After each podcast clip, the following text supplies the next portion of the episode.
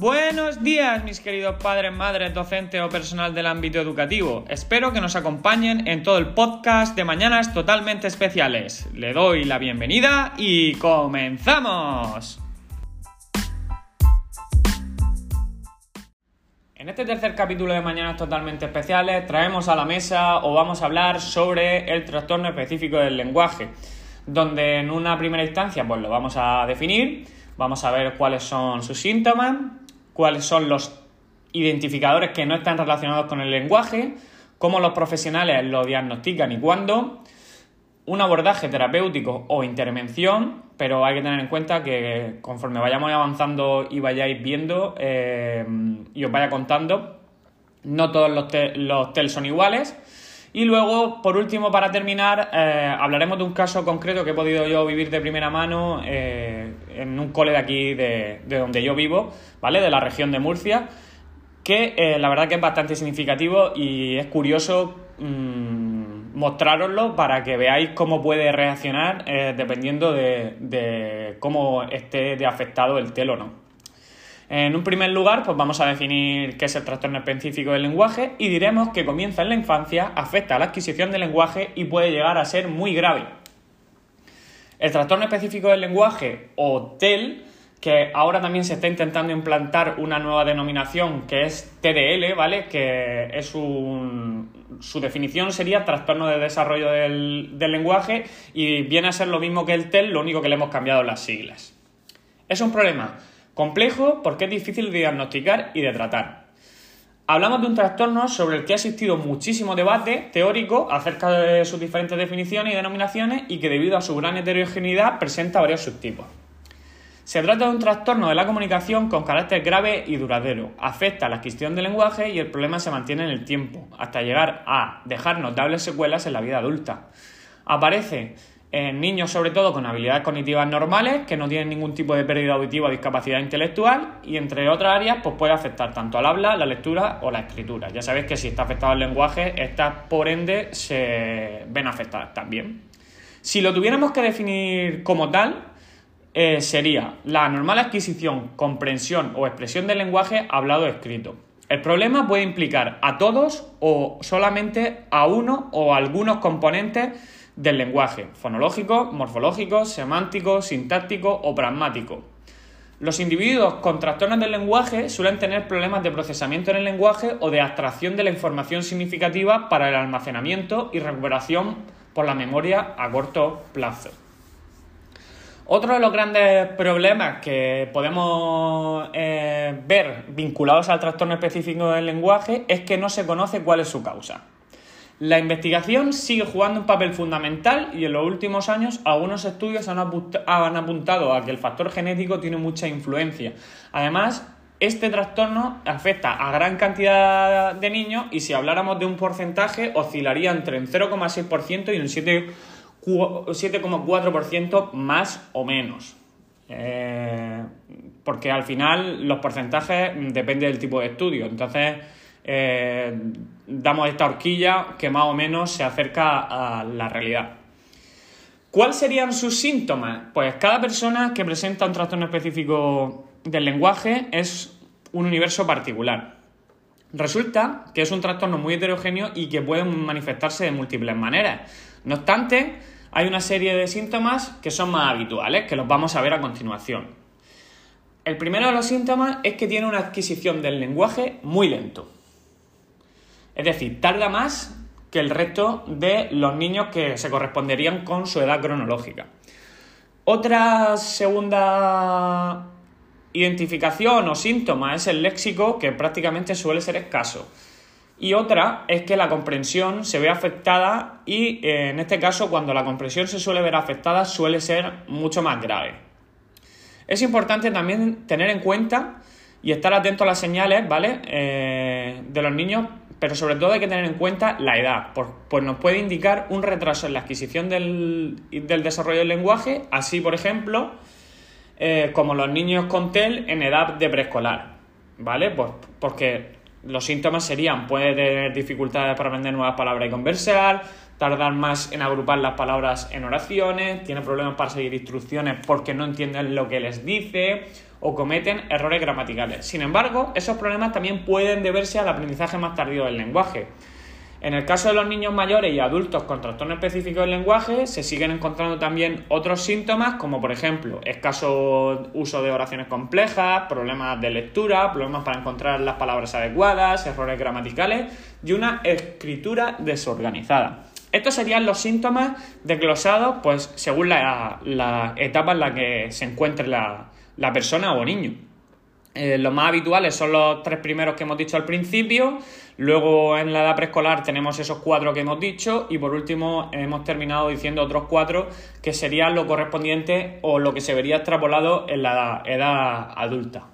Ahora vamos a ver también algunos identificadores del alumnado con TEL y que no son específicos del lenguaje oral, que esto es muy importante y nos van a ayudar sobre todo a detectar, que ya sabéis que la detección cuanto más temprana se realice, mm, mayores beneficios tendrá.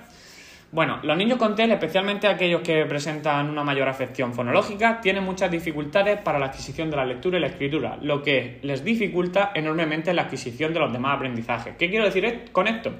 Pues básicamente que estos niños que tienen afectado la parte fonológica, que como bien sabéis, si no lo sabéis, la fonética es el sonido aislado y la fonología es la unión de los sonidos, van a tener dificultades tanto en la lectura como en la escritura, por lo tanto, eh, esto se va a extrapolar a que tengan dificultades de aprendizaje en otras áreas, pues por ejemplo las matemáticas. Si no soy capaz de leer el problema, ¿cómo voy a hacer el ejercicio?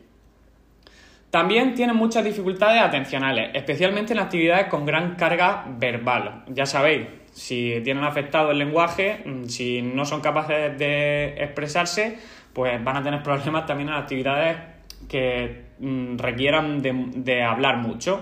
Esas dificultades pueden ser secundarias de su problema principal, que es la comprensión del lenguaje, o pueden deberse a que tenga cormovilidad con un TDAH, es decir, mm, ojo con esto, si no sabéis lo que es la cormovilidad, es eh, la existencia de al mismo tiempo, ¿vale? De dos tipos de trastornos. Y el TEL y el TDAH suelen estar bastante unidos. Suelen tener dificultades en las matemáticas, que puede deberse a su incapacidad para entender los enunciados de los problemas, que a veces convierten un simple problema matemático en un ejercicio de comprensión lectora. Muy importante, lo que he dicho anteriormente, como podéis ver, también se ve extrapolado en matemáticas por eso, por la necesidad de comprender, es decir, de comprender y de leer, porque si yo no sé leer, mm, mucho menos voy a saber comprender. Entonces mm, se puede ver extrapolado a problemas bastante más graves. Además, pueden aparecer comportamientos disruptivos. En edades tempranas son frecuentes las rabietas debido a, la, la frustración que esto les genera por no poder comunicarse eficazmente. Más adelante pueden aparecer comportamientos pues, negativistas, ¿vale? O pueden derivarse a un trastorno negativista desafiante y la desobediencia. Además, los alumnos con TEL tienen graves problemas en las relaciones sociales. ¿Por qué? Por sus limitaciones en el lenguaje, ya que establecen menos contactos con sus compañeros y obtienen menos satisfacción cuando lo hacen, lo que entorpece su desarrollo social tanto en el aula como en las interacciones libres que se dan tanto en el patio u otros entornos. Cuando me refiero a interacciones libres me refiero al comedor, a las actividades extraescolares, a la academia, etcétera, ¿vale? Eh, estos alumnos, como mm, que lo veremos más adelante y lo comprenderéis todo cuando hable del caso concreto, mm, se ven afectados eh, mm, debido a que son incapaces de comunicarse. Y ya no es porque ellos sean incapaces de comunicarse, porque ellos son capaces de comunicarse en su, eh, digamos, lenguaje más o menos que, tienen adquirido, pero por vergüenza, en muchos de los casos, no, no entablan relaciones sociales para no sentirse juzgados. ¿Cómo diagnosticaríamos el trastorno específico del lenguaje? Pues una de las características centrales de este trastorno es la persistencia en el tiempo, por lo que antes que nada deberán de descartarse todos aquellos hablantes tardíos. Es decir, ¿qué quiero decir con esto? Pues el trastorno específico del lenguaje o, el TDL, eh, primero debe de, o sea, es decir, es un trastorno duradero. Por lo tanto, yo de primera voy a diagnosticar a, este, estos niños, los voy a diagnosticar o los voy a, o el orientador en este caso, porque ya sabéis que los profesores y los maestros no diagnosticamos, lo voy a diagnosticar de hablante tardío. Si eso persiste, ¿vale? Durante la etapa escolar, lo voy a diagnosticar como retraso simple del lenguaje. Ahora, si este persiste en el tiempo, entonces ya lo diagnosticaríamos o ya estaríamos hablando del trastorno específico del lenguaje. Por eso hay que descartar primero lo que serían los casos de hablantes tardíos, porque como bien sabéis, los niños avanzan y se desarrollan de manera individual. Es decir, cada niño es un mundo, cada niño avanza de una manera y no por esto quiere decir que mi niño tenga un, problema, sino que simplemente eh, su desarrollo es diferente a el desarrollo del niño del vecino, para que os hagáis una idea. Esta característica de la persistencia es uno de los muchos problemas para el diagnóstico, ya que los profesionales tardan mucho en poder afirmar que se encuentran ante un caso de trastorno específico del lenguaje. Las señales que apuntan a ello en una edad concreta pueden desaparecer más tarde. Por esta razón se recomienda no realizar un diagnóstico del TEL antes de los 5 años de edad. Esto normalmente lo va a hacer un profesional, es decir, el orientador del centro, lo va a hacer un psicólogo, lo va a hacer un psicopedagogo, que son los encargados de, eh, el diagnóstico, ¿vale? Nosotros solo apoyamos, que somos maestros. Pero, eh, como os cuento y os digo, las señales que podemos tener, ¿vale? Mm, pueden dificultar este diagnóstico por parte de los profesionales. ¿Por qué? Porque lo que a día de hoy puede parecer un TEL, mm, dentro de tres meses a lo mejor el niño ha adquirido el lenguaje mm, perfectamente. Entonces, esto dificulta este este diagnóstico. El desarrollo del lenguaje presenta unos márgenes de normalidad muy amplios. No obstante, se aconseja que siempre que exista sospecha de que algo va mal, se acuda a un profesional para que evalúe las habilidades lingüísticas del niño. Vale, en estos, en estos casos mm, concretos ya sabéis que mm, lo mejor es acudir a un profesional. Si yo tengo Em, digamos, algún indicio de que mi niño pueda presentar problemas en el lenguaje o que tiene un, retraso con respecto a su edad cronológica y demás, lo primero no, es no alarmarse y lo segundo es tomar la decisión de acudir a un profesional para que éste sea el que valore si realmente a mi niño le pasa algo. Entonces, lo recomendable sería, si yo detecto cualquier indicio, mm, lo primero es comunicarlo en el centro escolar, ¿vale? Para que la maestra que está eh, en clase con él mm, durante seis horas sea capaz de identificar este tipo de, trastornos. Si vemos que la cosa persiste, eh, lo ideal sería que lo lleváramos a, un psicopedagogo o, que se diera el aviso por parte del, del centro al orientador, ¿vale? Que suelen venir cada 15 días a los coles para que éste sea evaluado. Y ya por último, mm, si ya hay una detección concreta y ya se sabe que mi niño tiene este tipo de trastornos, pues lo ideal, ¿vale? Es que empiece a trabajarse tanto en el centro y además yo recomiendo encarecidamente que los papás y las mamás mm, traten de eh, ofrecer a su hijo también fuera del centro como actividad extraescolar eh, este tipo de, mm, intervención con otro profesional y que además pongan en contacto a ese profesional con el maestro especialista del centro, ¿vale?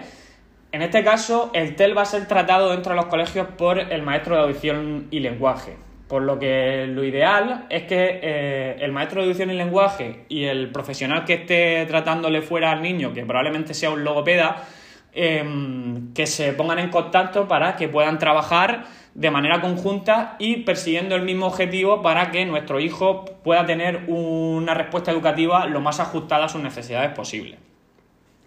Por último, la evaluación variaría según la edad del niño y los motivos por los que se realiza la consulta, la interacción, la observación, las entrevistas o la realización de pruebas estandarizadas que serán algunas de las herramientas que mm, facilitarán sobre todo la información necesaria, para el diagnóstico.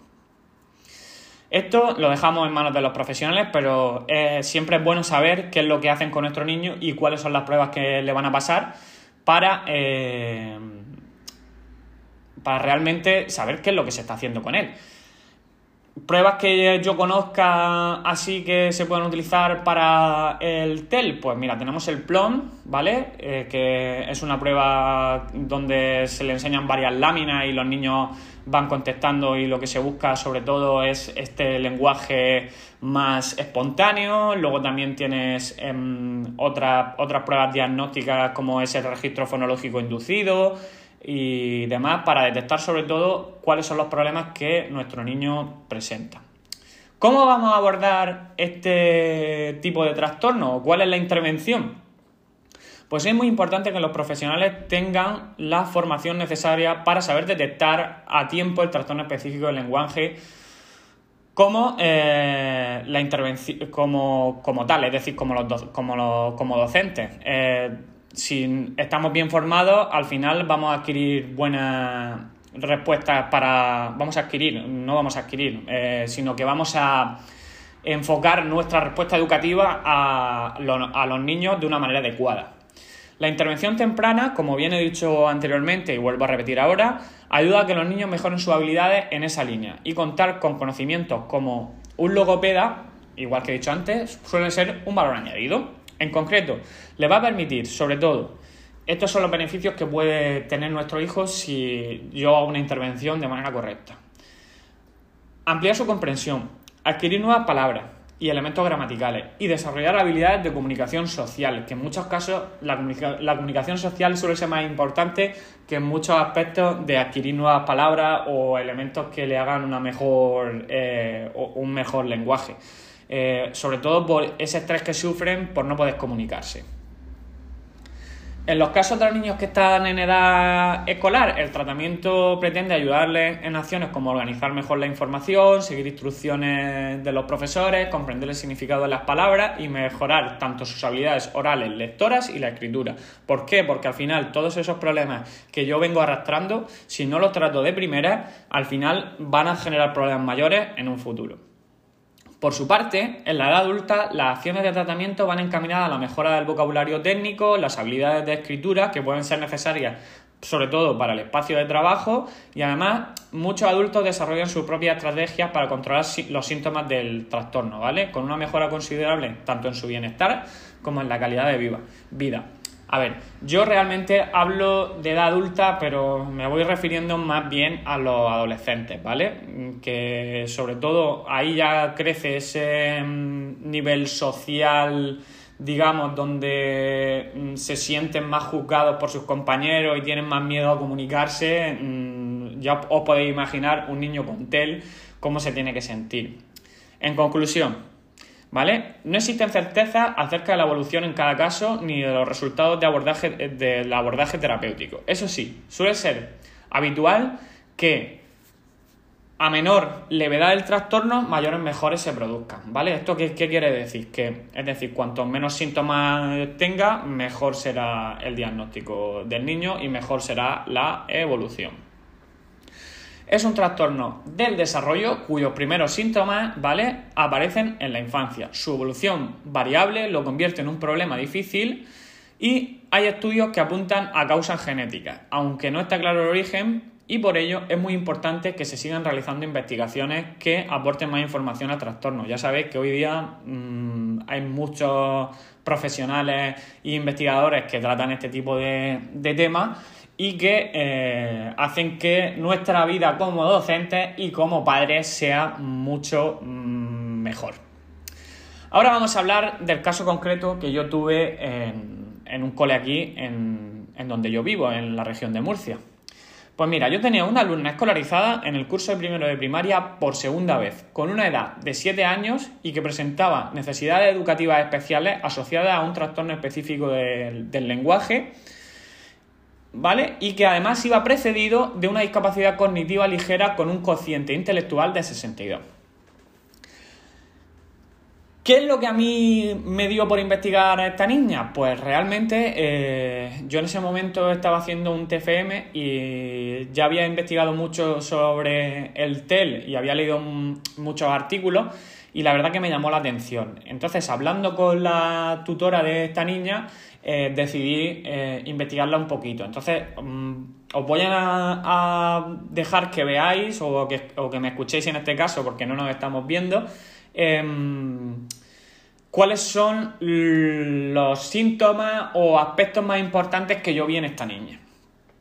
La alumna, ¿vale? En su habla tenía escasas emisiones, que produce en muchas ocasiones mm, un habla ininteligible. Aparecían múltiples errores fonológicos de simplificación. En, ocasiones, al repetir eh, las palabras, necesitaba de un apoyo visual de la palabra para poder eh, producirla. Su vocabulario era pobre y lo utilizaba muy poco, sobre todo para referirse a acciones.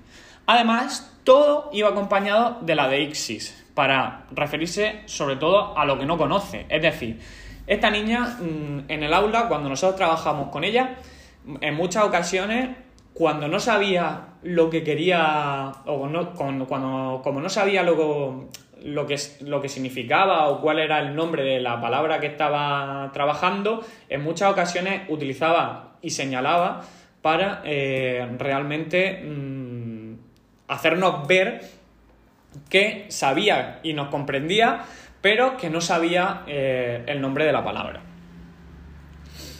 Entonces, esto prácticamente, como bien sabéis, el acompañar este mm, vocabulario pobre con la señalización de las cosas con la mano eh, era un un indicador bastante claro.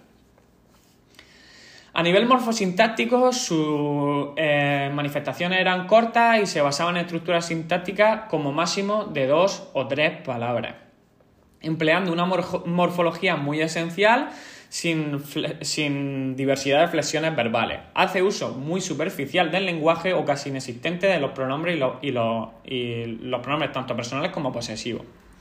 A nivel pragmático, ¿qué tenía esta niña? Pues predominaba una mirada baja, se mostraba, se mostraba muy tímida eh, cuando trabajábamos. Eh, al principio de empezar a trabajar con ella prácticamente ni me miraba, pero a la vez tenía un gran deseo de comunicarse, porque cuando hacía alguna cosa bien se le iluminaba la cara y esto era lo más grande. Su modo comunicativo era lacónico, con respuestas cortas, fluidez escasa y eh, breve comunicativamente pero tenía un cariño y una nobleza extraordinarios. O sea, la niña no podía ser más buena, la alumna no podía ser más buena. Además, esto se había extrapolado en sus compañeros que hacían que todos los compañeros de su alrededor quisieran jugar con ella. Por eso nunca estaba sola, aunque ella no se comunicara como tal, porque le daba vergüenza. Se siente muy cómoda en su clase habitual ya que, eh, como sabéis, estaba repitiendo y, en estos casos eh, ella era la mayor, no tenía problemas a, la hora de compartir ni había ningún rechazo eh, por parte de sus iguales. Además, utilizaba medios no verbales para, por supuesto, paliar su dificultad expresiva y comprensiva. Durante la intervención con ella seguían apareciendo dificultades a nivel fonológico, siendo de una severa dificultad para ella articular palabras de creciente eh, tamaño, es decir, eh, palabras muy largas. Así como palabras de tipo nuevo. Las palabras segmentadas, el contar sílabas y dar palmadas para identificarlas, además, así como cambiar sonidos, siguen siendo un problema para la alumna, por lo que precisas, como bien he dicho anteriormente, de un apoyo visual y gestual para la realización de las actividades que le íbamos pasando. Cuando trabajábamos una palabra previamente y luego volvíamos a evocar otra, tenía dificultad para llegar a ella. Memoria a corto plazo, que es lo que hemos estado hablando anteriormente. Pero sí que es verdad que aumentó su capacidad expresiva y se mostraba muy dispuesta, y llegando incluso a, expresar lo que sentía en determinados momentos. Un ejemplo claro, ¿vale? Y apoyado en la afectividad que en ese momento había actualmente, estamos hablando que yo le pasé la intervención a esta niña después del Día de Reyes Magos y eh, ella nos contaba en su idioma, mm, para que lo entendáis, o en su lenguaje, porque ya sabéis que idioma no, sería correcto, eh, su vida cotidiana y qué es lo que iba a hacer esa tarde y qué es lo que le habían regalado, ¿vale? Si bien es cierto que el discurso contenía muchos circunloquios, es decir, ella, ella expresó eso verde y rojo y, al final nosotros pudimos em, definir que eso verde y rojo se refería a un semáforo. Incluso llegó a imitarnos el sonido. También observamos que sus frases seguían siendo simples, con mal uso de los pronombres, tampoco usaba preposiciones ni conjunciones. Con el transcurso de las actividades, eh, su discurso, como bien sabéis, yo he dicho, fue creciendo poco a poco y perdió el miedo a hablar con nosotros, que es maravilloso, porque como digo al principio mm, solamente mm, se dedicaba, de hecho en las primeras sesiones nos costó bastante que la niña expresar algún tipo de palabra. De hecho, se cruzaba de brazos y no había manera de que trabajara con nosotros. En referencia a la lectoescritura, pues se observan omisiones de las letras, incluso sílabas completas, así como palabras al no saber cómo se escribe. También en múltiples ocasiones cambiaba el orden de las sílabas dentro de las palabras, que se supone que se sabía y que estaban trabajadas previamente, según eh, me dijo su anterior especialista. Además, su letra y su grafía era muy pobre, la organización y el espacio era casi inexistente. Como los errores de sustitución estaban presentes en el lenguaje hablado, pues también se veían extrapolados al lenguaje escrito, es decir, a la escritura, a la lectura y a la compresión, que prácticamente la compresión lectora era escasa. En este caso concreto, concreto, ¿vale? No siempre es como menciono, ¿vale? Ya que es una niña que tras las entrevistas con su tutora, con los docentes del centro que había tenido anteriormente, nos deja ver una serie de comportamientos disruptivos o conductas de escape durante el transcurso de las actividades que se le planteaban, ¿vale?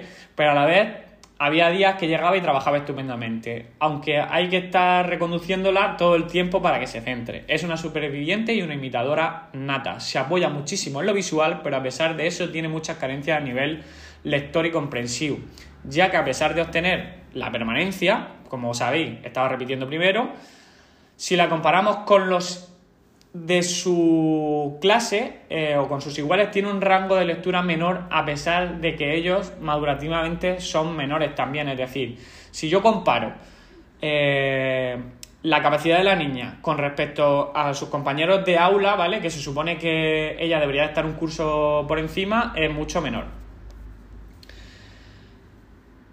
¿Qué más podemos hablar de, de, esta, de esta niña? A pesar de, todo esto, intentaba imitar, ¿vale? Por eso digo que es una imitadora nata y que se apoya en lo visual, siendo de esta manera, como bien he dicho, una superviviente. En cuanto a la morfosintaxis, no desarrolla frases y tiene serias dificultades. Por tanto, presenta que una habla telegráfica y, ininteligible con construcciones como máximo de dos o tres palabras. Pero es, ¿por qué? Porque todavía no tiene la ruta, fonológica, la, ruta fonológica, no la tiene adquirida, debido a que no tiene afianzada esta conciencia fonológica. Está aprendiendo todavía los sonidos de las letras y la, y, la correspondencia que éstas tienen fonema-grafema, es decir, eh, cómo suenan y cómo se escribe. Está empezando también con la ruta visual porque es capaz de asociar imágenes con la palabra que le corresponde, pero la ortográfica, como es lógico, no la tiene adquirida. Si no sabe cómo suenan las, muchas de las letras, no sabe cómo eh, se corresponden la letra con el sonido y a la escritura, sí es capaz de identificar visualmente, pero no le pidas que mm, siga una ortografía, porque mm, si no tiene adquirido todo lo anterior, no puede adquirir la ortografía. En resultados con los test obtenidos, ¿vale? O los test estandarizados que le pasó en su momento el, que le pasó en su momento pues el orientador del centro, eh, podemos ver que eh, claramente la niña presenta múltiples dislalias, como es lógico, que no tiene adquiridos los fonemas en determinadas letras, como he dicho anteriormente. Así el PLON, que es el test del cual yo os he hablado, podemos ver que la niña tiene más afectadas las dimensiones del lenguaje de forma, donde la fonología, su puntuación es prácticamente nula y tiene, y tiene serias dificultades en la morfología y la sintaxis y el contenido que podemos sacar en conclusión es que obtiene eh, una puntuación de 5 en diferentes categorías pero eh, que a nivel expresivo obtiene un cero. Y en el uso, ¿vale? Como tal, se expresa a su manera y realiza bien pues, el rompecabezas que tiene el, el test, pero tiene una, una, puntuación bastante baja en general. Eh, todos los resultados debemos de tener en cuenta que se le ha pasado la parte de la prueba correspondiente a un niño de 5 años de edad y que la alumna tiene, que la alumna tiene 7, por lo que podemos ver que tiene un retraso en el lenguaje con 2 años de desfase curricular, que esto es muy importante. ¿Cuándo se considera el TEL? Eh, cuando persista en el tiempo y que tenga como mínimo dos años de desfase curricular, teniendo una evolución lenta con respecto a sus iguales y que eh, al final mm, tenga una serie de dificultades que se corresponden eh, con, lo que serían eh, los indicadores del TEL, tanto ya sean indicadores propios del lenguaje como los que hemos visto que no son del lenguaje oral. Además, mm, y ya para terminar, me gustaría contar un poquito eh, a nivel familiar cómo esta niña estaba siendo tratada, ¿vale? A nivel familiar y el especialista externo podemos decir que la niña estaba muy estimulada por parte de la familia paterna, concretamente por sus abuelos que trabajaban en los, en los momentos que la niña se encontraba con ellos. Y siguen y ponen en práctica todas las recomendaciones que se le ofrecen. Su madre en casa también estaba muy implicada, pero deja mucho en manos de los profesionales externos, es decir, el especialista del colegio, la clínica de logopedia, que esta niña estaba frecuentando tres veces por semana. La especialista de la clínica está, como hemos dicho, en coordinación con el centro, ¿vale? Y mantiene continuas revisiones y feedback del avance que va produciendo la niña, por lo que en todo momento se desarrollan actividades similares para que tenga un progreso continuo.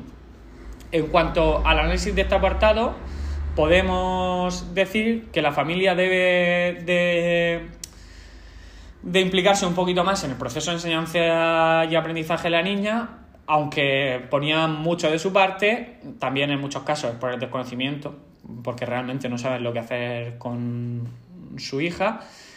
Y eh, al final el proceso de aprendizaje debe de ser con ellos, la mayor parte pues es donde más número de horas pasa. Los, especialistas como tal tienen una coordinación óptima y solo falta, pues eso, digamos, empujar un poquito más a esa parte familiar y como para finalizar o para concluir, debemos de decir que la niña es una luchadora, es una superviviente nata y que le ha permitido llegar hasta donde se encuentra en su etapa escolar, salvando todos los hándicaps que se le han puesto en su camino. Es decir, yo, tras el análisis, tras los resultados, tras eh, el programa de estimulación del lenguaje que yo le, pasé mm, durante mi estancia en el cole, yo tengo que decir que la niña sí que es verdad que tenía timidez extrema, que conmigo se fue soltando y al final dejó de tenerla y que, mm, como bien defino en esa frase, es una superviviente nata y que ha llegado por sí sola a donde ha llegado por ella.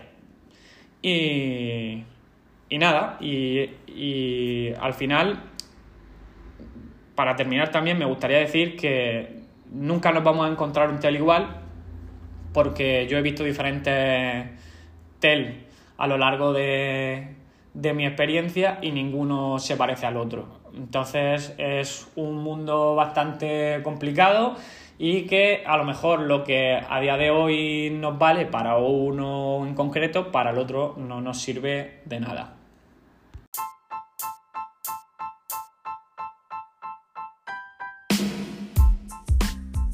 Bueno, y esto es todo. Espero que hayáis podido aprender algo más sobre este tipo de trastornos, que hayáis recibido la información que día a día necesitamos como padres, madres, docentes y personal del ámbito educativo. Y nada más. Aquí estamos, os animo a que os suscribáis a la plataforma donde me estéis escuchando y que paséis buena semana.